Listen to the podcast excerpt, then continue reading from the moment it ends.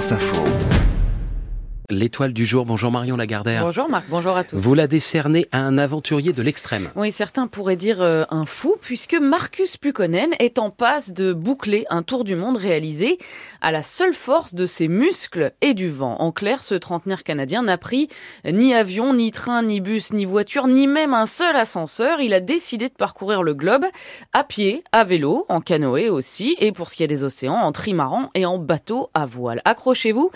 Ça fait 7 ans et 350 jours qu'il est parti de Toronto, à l'est du Canada. Il en est à 73 000 km parcourus et il ne lui en reste plus que 700 pour boucler la boucle puisqu'il est au nord des États-Unis, tout près de la frontière canadienne. C'est fou, je vous avais prévenu, mais surtout, ça n'était pas du tout son rêve au départ. Son rêve, c'était de devenir pompier.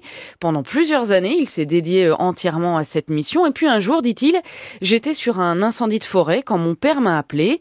Il m'a annoncé qu'il était atteint d'une leucémie et qu'il n'avait plus que quelques semaines à vivre. Dès le lendemain, Marcus Pukonen s'est mis en congé et a partagé ses derniers instants de complicité avec son père, six mois pendant lesquels a grandi en lui une obsession.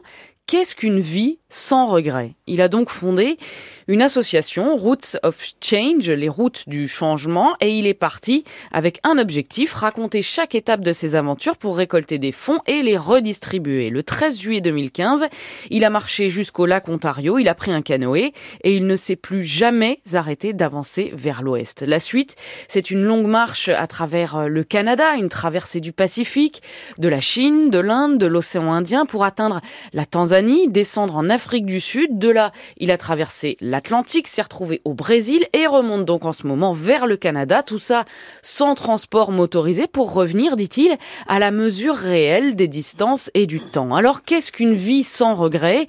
Eh bien, à la fin, ce sont ces dons qui le disent. Marcus Pukonen a financé des dizaines d'initiatives locales pour euh, la reforestation, la dépollution des rivières ou encore la lutte contre la malnutrition euh, infantile. Il dit surtout qu'une vie sans regret, c'est une vie où l'on peut passer des relais et c'est ce qu'il espère faire désormais, passer la main à qui voudrait bien faire une petite rando caritative de 70 000 km.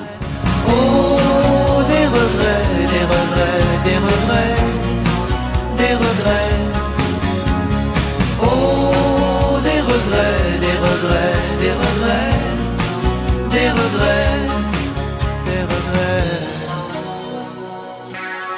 C'est lundi, c'est Fastoche Renaudelli. Ouais, c'est le copain de Laurent Voulzy. Oui, c'est l'autre. Vous soudez Ah non, c'est chaud. Oui, merci, bravo, en pleine forme. Comme tous les lundis, ça se gâte généralement à partir du mardi matin. Merci Marion Lagardère.